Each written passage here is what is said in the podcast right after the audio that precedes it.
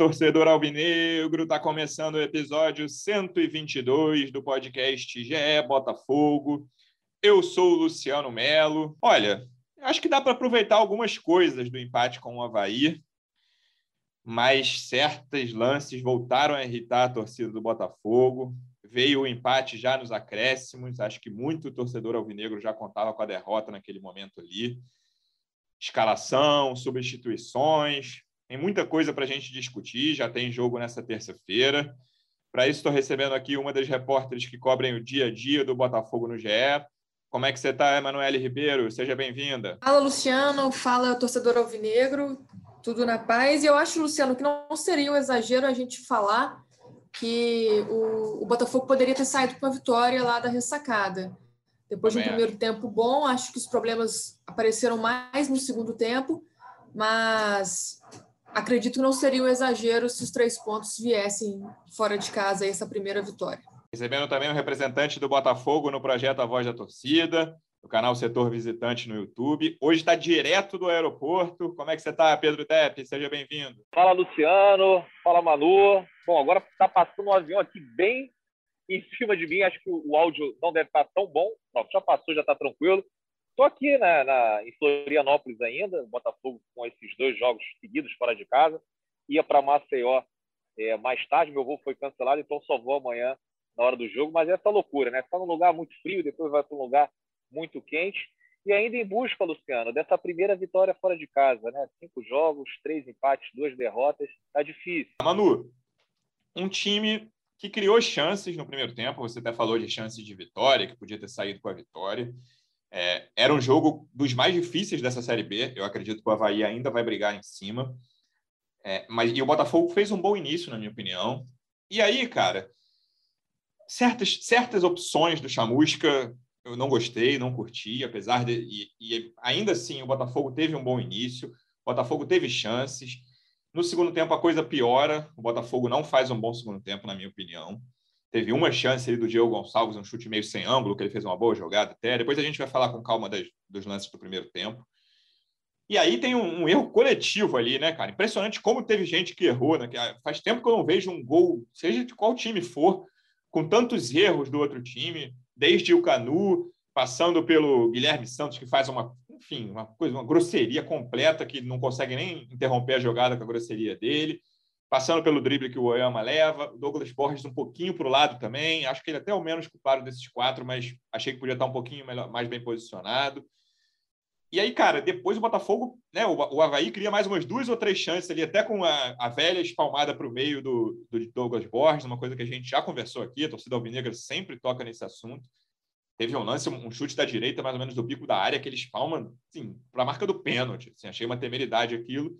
E aí, com o Marco Antônio em campo, que eu achei que era a opção óbvia para substituir o Chay, que estava suspenso, o Marco Antônio faz um bonito gol.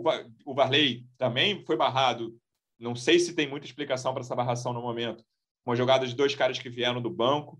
Qual foi a sua sensação do jogo, Manu? Eu acho que o Botafogo poderia ter vencido, talvez se tivesse com, com essas opções que você falou em campo desde o, o primeiro minuto, Luciano. Concordo, acho também que é, o Chamusca não foi bem ali na escalação inicial, apesar de o Botafogo ter feito um, um bom primeiro tempo, né? É até para a gente entender por que ele resolveu escalar esse time daquela maneira, principalmente o meio de campo, que acho que tem sido o calcanhar de Aquiles do Botafogo nessa temporada. Temos falado disso direto, apesar dos vários problemas do elenco.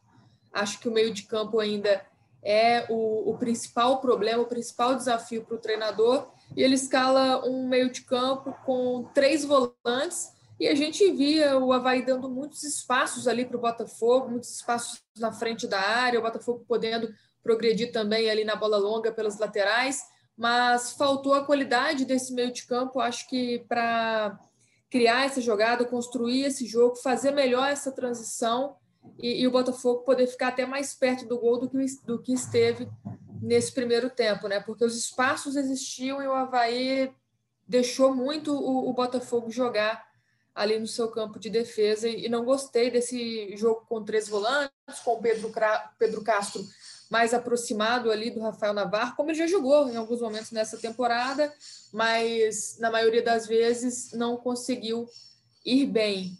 Agora, sobre o erro coletivo que você cita ali no segundo gol, realmente, né? Botafogo parece que queria tomar aquele gol de todo jeito, porque todo mundo contribuiu de alguma forma para que o, o, gol saísse, o Havaí saísse à frente do placar lá na ressacada.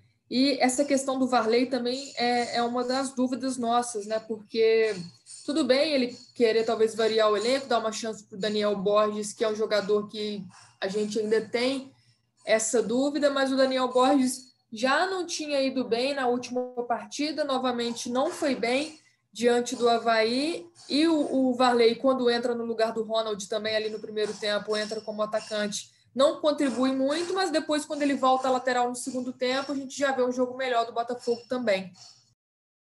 É, eu quero falar essencialmente de dois setores, né? e pensando já em próximos jogos também, né? até menos né? só do jogo do Havaí, que são o meio-campo e as laterais. Vou começar pelas laterais. É, o Daniel Borges, a gente tinha esperança de que fosse um, um cara que equilibrasse a função defensiva do Jonathan, que a Manu até publicou uma reportagem hoje no GE, que estava machucado, faz muito tempo que não joga, e a parte ofensiva do Barley, que cada um é, é bem forte nessas duas áreas. E o Daniel Borges até agora não mostrou ser forte em área alguma, né, cara? Assim, não, não tem feito bons jogos. É, tenho dificuldade de entender a opção por barrar o Varley. É, a dupla Varley-Ronald hoje, na minha visão, é a maior fonte de perigo do Botafogo aos adversários. Aí você, aí você até já falou aqui numa edição passada do podcast, cara, mostra como Botafogo, mostra como é problemático esse elenco, né? Tem o Chay ali criando quando tem, mas se o Varley, a dupla Varley-Ronald é, é o principal ponto forte, Alguma coisa deve ser mudada, pelo menos em termos de elenco, mas é o que tem hoje. É o que tem hoje, o Botafogo não pode abrir mão desses dois, na minha visão. E a lateral esquerda é um problema anunciado desde o dia em que, anunci... em que saiu o PV, né, Dep? É, e aí os nossos setoristas já falaram que ah, a diretoria não está pensando em contratar um lateral esquerdo no momento, mas com Guilherme Santos e Rafael Carioca não vai rolar. E digo mais, assim, no momento, eu prefiro o Rafael Carioca. O Guilherme Santos como acho que o próprio Deb falou no último episódio, ele não tem um, uma boa atuação pela lateral esquerda desde que chegou no Botafogo. É, Luciano, é, sobre essa escalação, eu concordo com a Manu, né, e, mas eu entendi. Né, nesse jogo específico contra o Havaí, dá para entender ele não ter começado com o Barley, dá para entender ele ter colocado mais um volante, né, no caso Reforçar Barreto, o setor defensivo ali. Reforçar o setor defensivo contra um time ali, como você disse, vai brigar é, para ficar entre os quatro primeiros no, final do campeonato. Não gosto, mas ok, compreensível. É, assim, o, o, Daniel Borges também, assim, lateral, né? Acabou de chegar, não fez o estadual com a gente. Tem que ter uma sequência, né? Para a gente poder avaliá-lo, mas é com certeza nesses dois, três jogos aí que ele teve como titular, não foi muito bem.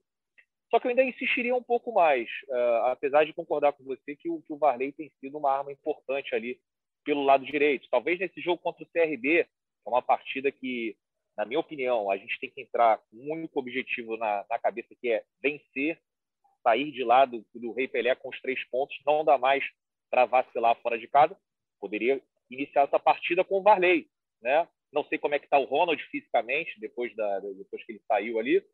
E, e a esquerda é esse problema que a gente vai ter é, até o final do ano, porque como até a, a Manu já disse, né? Antecipou e ela que tem informação, ela dificilmente o Botafogo vai ao mercado atrás de um lateral esquerdo. Talvez ali apostem no Hugo, que aí eu concordo com você também, Luciano, não vejo ele ainda com, é, com, com físico né, para suportar uma competição tão, tão dura né, quanto essa Série B. E, cara, Guilherme Santos, ele desde que ele chegou no Botafogo, ele já jogou em três posições e talvez aqui ele foi, ele foi contratado para jogar na lateral esquerda e foi que ele teve as piores atuações. Certamente.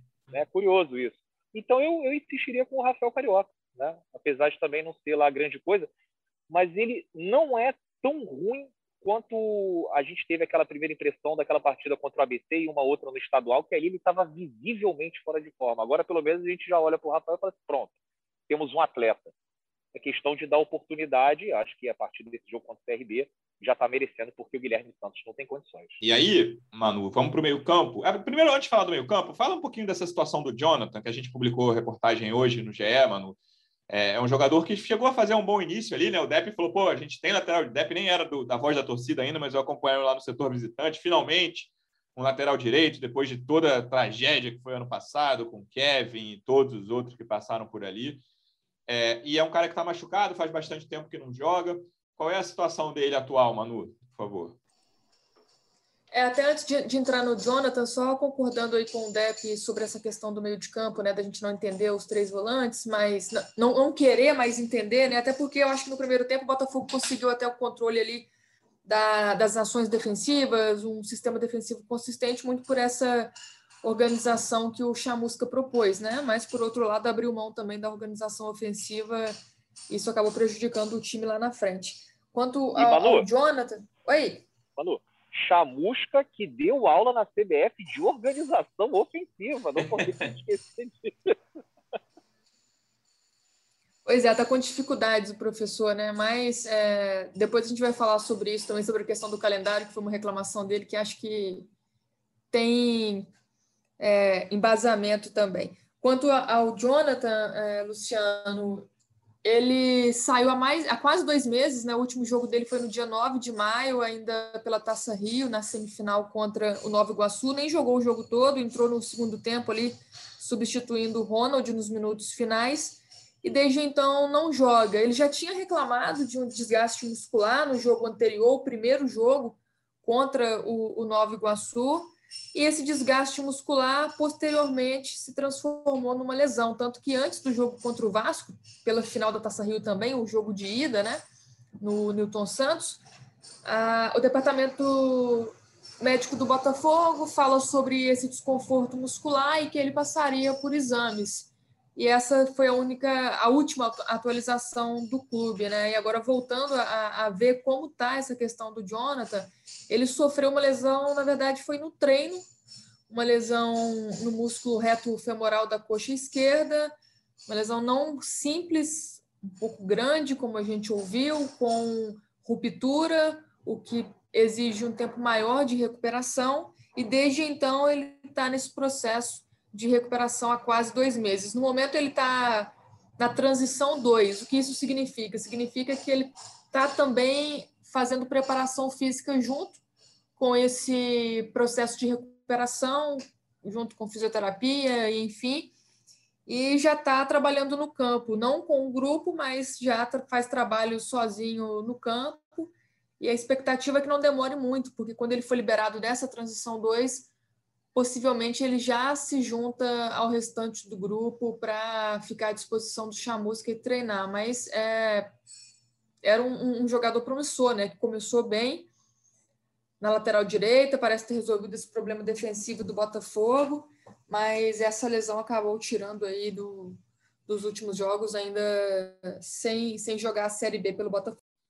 É, o Jonathan é um cara que eu imagino jogando esse tipo de partida, como o Depp falou. Eu entendi o que o Depp disse, mas eu discordo nessa. O que o Daniel Borges mostrou até agora, em jogos como o Havaí, por exemplo, para mim, ele mesmo assim, ele ficaria fora, porque ele não mostrou, e principalmente são jogos difíceis. Eu iria de Varley titular de qualquer forma. E é claro que a gente, o, o Chamusca pode falar que eu sou engenheiro de obra pronta aqui, porque o Varley entrou e participou do gol mas pelo que o Daniel Borges mostrou com a camisa do Botafogo até agora, eu não o colocaria de titular nesse tipo de jogo, mas acho que o Jonathan, nessa lógica, eu concordo com a lógica do Depp, né? Eu discordo do nome Daniel Borges. É, o Jonathan pode entrar nesse tipo de jogo daqui para frente quando ele estiver recuperado. E aí, sobre o meio-campo, vamos passar para o meio-campo, Depp. Eu, eu entendi a lógica e acho até correta também a lógica, mas eu sinto falta do Marco Antônio, cara, principalmente sem o Chay. Assim. A gente falou até, acho que foi no último podcast também, que o Marco Antônio faz duas coisas certas e erra a terceira. Ele tem vários defeitos, né? longe de ser um craque da, da criação ou coisa parecida. Mas ele é o cara mais objetivo. Depois do Chay, que a gente também falou no último episódio, o Chay é o cara de objetividade, de gol, de assistência desse elenco. Eu sinto falta desse nome sem ter o Chay ali, sabe? O Ronald, com todas boa, boas opções, com todas as boas opções que ele dá pela direita, ele não é um cara de gols e assistências.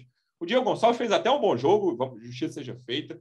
Eu tenho dúvida se não valeria tirar o Pedro Castro, cara, que não tenho achado. No, novamente, estou falando aqui depois do jogo, né? Mas pensando na lógica anterior ao jogo, botar o Barreto, que é um cara mais fixo, não achei que o Barreto fez um jogo ruim. Botar o Barreto ao lado do Oyama e tentar botar o Marco Antônio ali como um cara mais na frente. Claro que ele marca menos que o Pedro Castro, mas acho que poderia ter uma saída, porque eu entendo a lógica, até concordo com a lógica do Chamusca que você explicou, de botar os três volantes num jogo mais difícil, mas eu sinto falta de um cara mais objetivo como o Marco Antônio. Não, então, eu concordo com você. Eu acho que pode ser daqui para frente. Né? Eu, eu, só digo que eu entendo o que ele fez ali atrás, claro. né? iniciar com o Barreto, né? com, com o Oyama e, e adiantando mais o Pedro Castro. Eu insistiria um pouco mais com o Pedro. Eu acho que a gente criou uma expectativa muito alta por conta dos gols que ele fez e, enfim, acharam que era um cracaço. E não é assim, né? Se fosse um cracaço, não estaria jogando nesse Botafogo atual, um time que vive aí um caos financeiro. Então, assim, eu insistiria mais com, com o Pedro. Marco Antônio é aquele negócio, né? É, é, você vê que ele é um bom jogador, que ele tem técnica, é um jogador habilidoso, mas eu acho que, que falta um pouco ali de é, uma, uma, inteligência de, de, de jogo, sabe? Assim, saber o momento é, específico de tocar a bola, de prender, de chutar. É, ele fez um gol muito bonito, né? um gol que não é fácil, ele pegou de primeira. E, e acho que daqui para frente a gente pode testar desse jeito, sim. É, eu, eu, eu, ainda continuaria com Oyama e Pedro Castro, mas também não vou ficar aqui é, o tempo inteiro defendendo o Pedro Castro. Se for continuar jogando mal, e vem jogando mal, é, abaixo do que a gente espera, eu acho que pode pegar um banco aí. E que bom que agora a gente tem pelo menos algumas opções, não são as melhores do mundo, né? Mas a gente tem como mudar um pouco, é, visto que no início do campeonato era uma coisa sofrível, né? Chegaram agora alguns reforços que dão possibilidades para o Chamusca, e o Chamusca tem a obrigação de fazer esse time jogar mais. Eu fui agora, o, o, o Luciano, lá no, na ressacada, né? Fiz um, uma visita pelo estádio, conheci os centros de treinamento, estava falando lá com o pessoal do Havaí. Eles elogiaram muito a partida do Botafogo. Falaram: olha, não tenho nenhum problema em dizer para você que o Botafogo jogou muito bem. Colocaram o Botafogo como um dos candidatos, apesar da pontuação é, não condizer com, com, com, as atuações que a gente vem tendo, né? Que o Botafogo várias vezes jogou bem, mas deu algum vacilo, final de jogo, principalmente nesses jogos fora de casa, eles falam, cara, o Botafogo tem um time, é, um time de Série B, né? E tem também um treinador ali que é competente para esses trabalhos específicos, apesar do torcedor do Botafogo, eu diria ali que mais da metade já não suportar mais essas escolhas do Chamusca, principalmente as coletivas, mas acho que o Chamusca você separou para a gente falar daqui a pouquinho, né? Sim, é, é, o questão do Pedro Castro, num jogo em casa, eu concordo contigo. Eu penso só nessa. Ah, vamos segurar né, um jogo mais difícil. Acho que o Havaí fora é um dos jogos mais difíceis da Série B, mas em jogos normais, né, CNTPs, condições normais de temperatura e pressão, os meus dois volantes são o e Pedro Castro também. É, e aí, é, vamos, vamos entrar na coletiva, então, já que o Depp deu o gancho, mano. É, torcedor bateu muito, bateu, né? O torcedor ficou muito irritado com a história do time sem tempo para treinar do, do Chamusca. Mas, cara, é uma realidade, assim, né? O, Botafogo teve até uma semana a mais do que quase todos os times da Série B, que ficou aquele jogo do CSA foi adiado. O Botafogo está viajando muito, né? Está numa fase de, de muitos jogos fora de casa e que não são jogos muito perto do Rio. Então, tem pouco jogo perto do Rio, né? Justiça seja feita. Na Série B não tem aquelas quatro viagens para São Paulo como tem na Série A e tal. Então, são, são viagens mais longas. Mas é complicado o trabalho do treinador nesse momento. Ele teve muito tempo para treinar ali, né? Quando estava só jogando a Taça Rio, que era uma consolação, basicamente. Ali teve algumas semanas cheias para dar um, uma cara para a equipe. Acho que o Botafogo evoluiu ali, né? Aquele jogo do Vasco da Série B era o, da Taça Rio. Era o momento que o Chamusca estava para cair e aquela evolução do time jogou muito melhor que o Vasco em São Januário.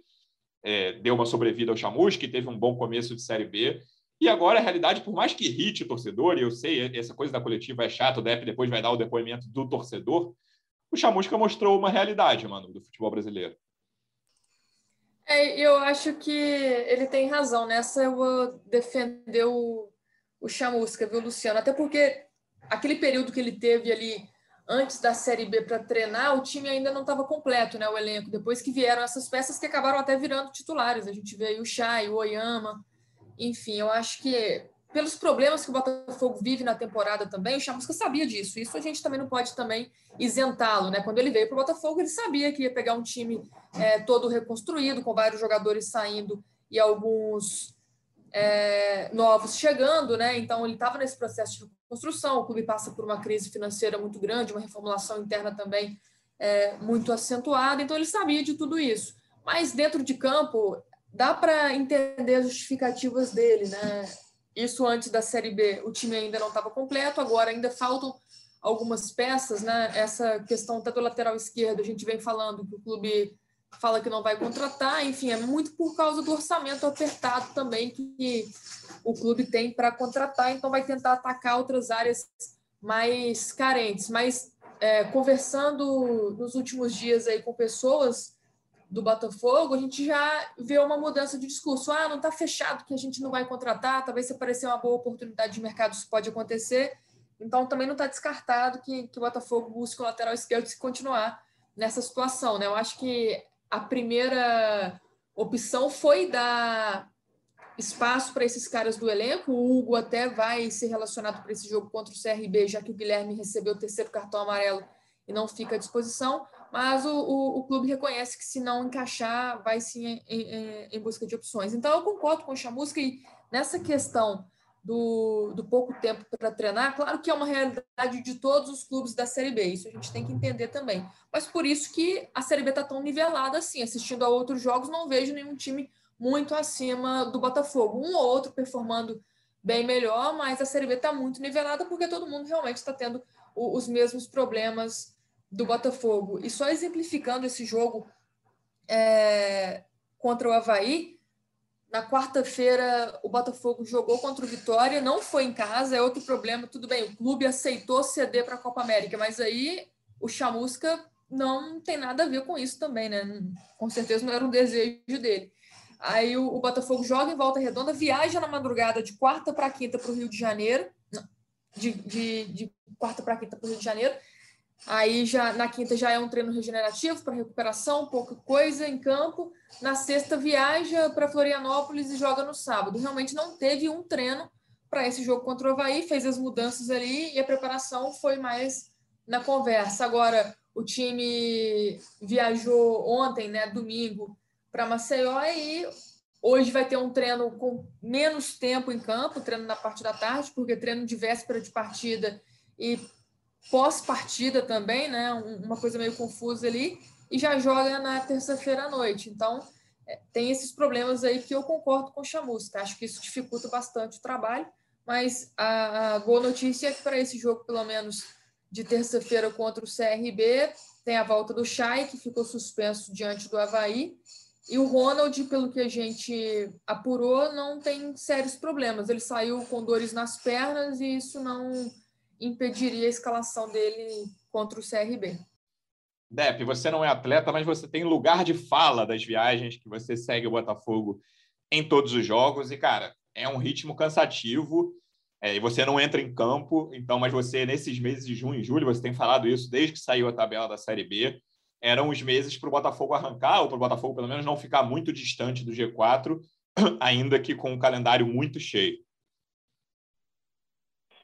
Não, com certeza, né? A tabela foi muito ruim para o Botafogo, mas acho que é ruim para todo mundo, né? Assim, eu fico Sim. imaginando como é que é para o Sampaio Correia, que, que, que fica né, numa cidade no Nordeste que é longe de tudo, né? Não, não é isso, você está perto de, de outras cidades, está perto de Fortaleza, está perto de, de Salvador, está perto de, de Maceió, né? Que você tem uma facilidade, você está lá no Maranhão, que também é uma cidade que tem poucos voos, né? Não, por exemplo, não tem um voo direto para o Rio de Janeiro então, a, a, o Remo também é outro que tem muita dificuldade. O Brasil, de falar, então, vários times têm dificuldade. Mas eu falei do Sampaio Corrêa porque o Sampaio Corrêa vem fazendo uma boa campanha nesse campeonato.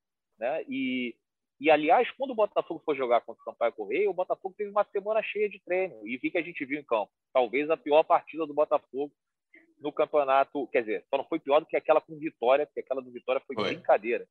aquela do Vitória foi brincadeira. Mas fez uma partida muito ruim.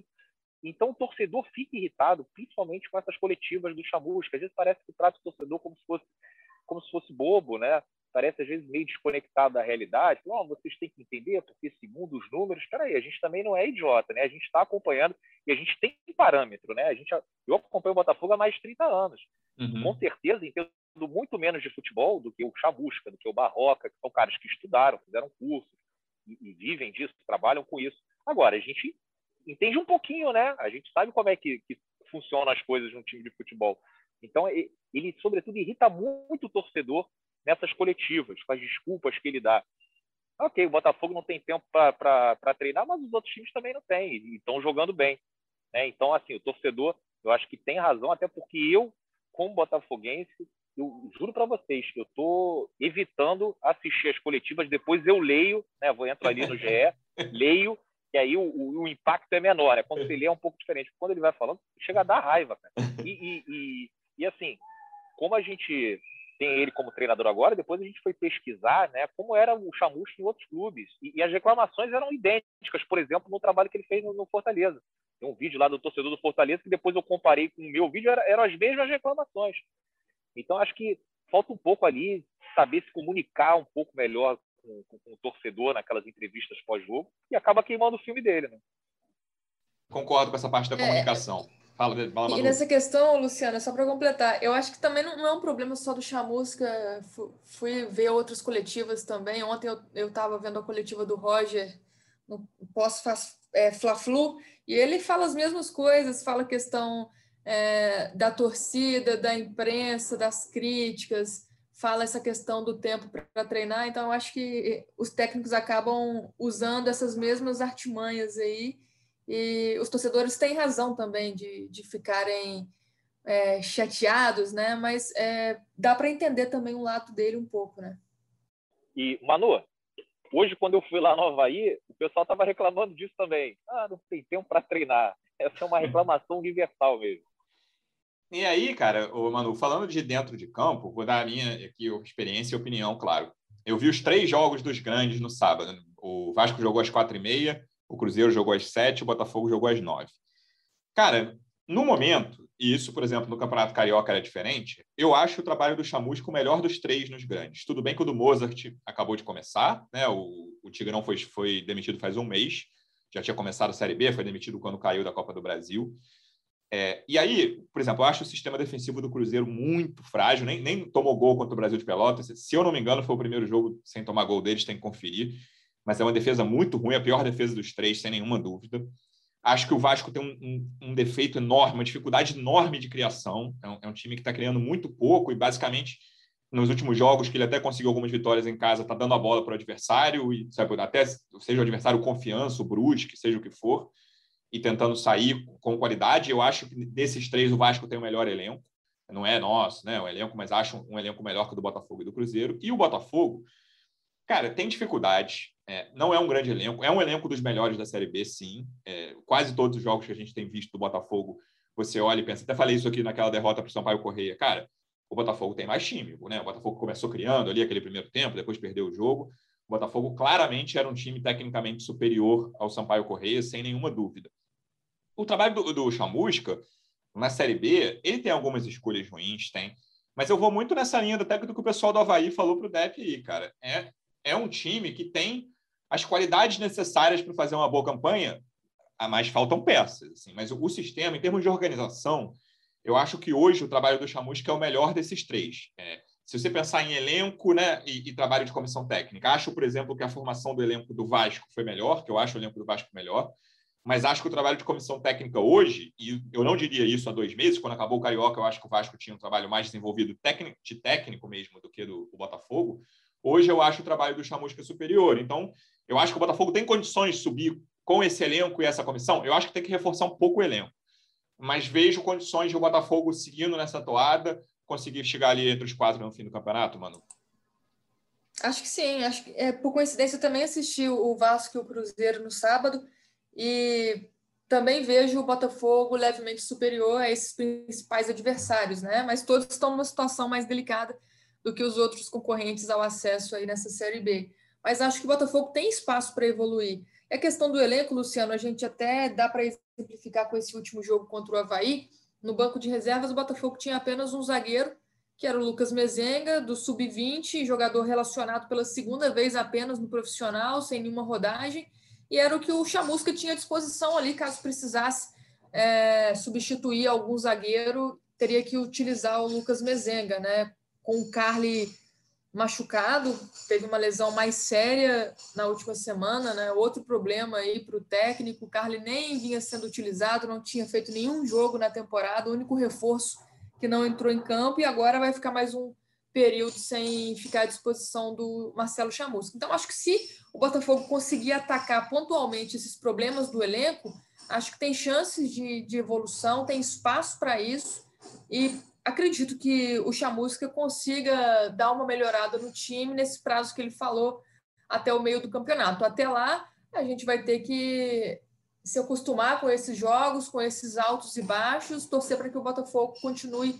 pontuando e melhore né, essa pontuação. Que nem o, o Depp falou, esse jogo contra o CRB é um jogo que o Botafogo tem que ir pensando em vitória e nada mais. É um jogo para vencer, dados os últimos resultados do time na Série B. Uma vitória muito importante para se aproximar ali dos primeiros quatro colocados, mas concordo muito com você nessa comparação aí com os outros dois grandes da, da competição.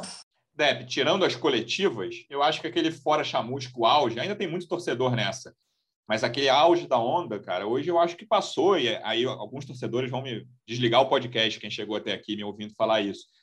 Mas eu, cara, eu vejo um trabalho que nesse momento precisa de mais tempo. Não sei se você concorda. Então, cara, eu já fui muito fora chamusca. Eu achava, inclusive, que aquele momento ali que a gente perde para o Fluminense e depois ia ter a consolação do, da Taça Rio, achei, achava que ele era ideal porque a gente ia ter umas três semanas para iniciar um novo trabalho, né, mirando essa Série B.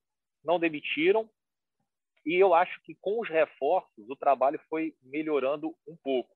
A grande questão, e que eu já falei aqui no podcast, já falei no vídeo também lá do pós-jogo do GE, falo nas lives também, é que, assim, para mim, todos são chamuscas. Para vocês verem, o chamusca dá aula de chamusca bom na CBF, né? Ele estava ministrando ali o curso de organização ofensiva. O torcedor do Botafogo falou assim: peraí, o cara podia estar tá falando de qualquer coisa ali de futebol, dando aula, menos de organização ofensiva, né? Consistência defensiva. Aí você fala, ó, oh, não, beleza, entende. Agora, organização ofensiva, isso diz muito é, da, do mercado de técnicos que a gente tem no Brasil. Né? O, o, treinador brasileiro, ele, você vê que não faz grandes trabalhos aí fora do país. Né? Tem técnicos argentinos fazem sucesso, chilenos, uruguaios, né?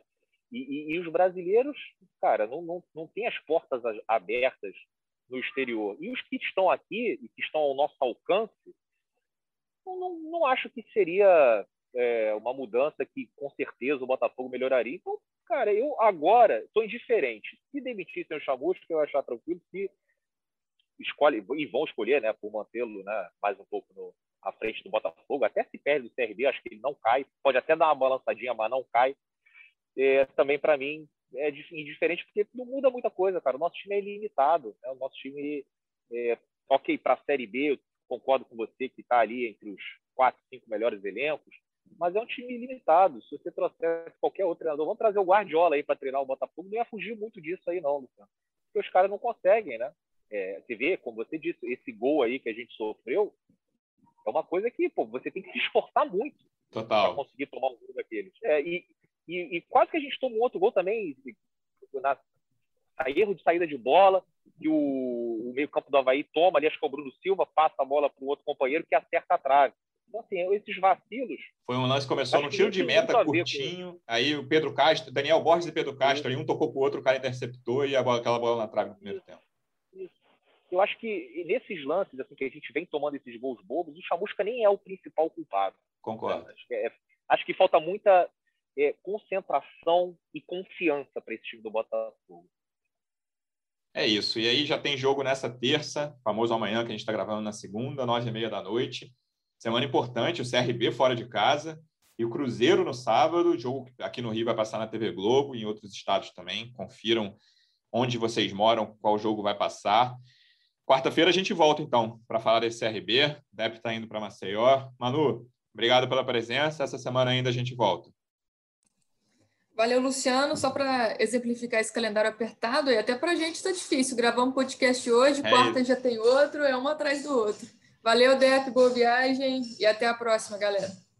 Dep, boa viagem, aproveite Maceió e que volte com uma vitória. Até quarta.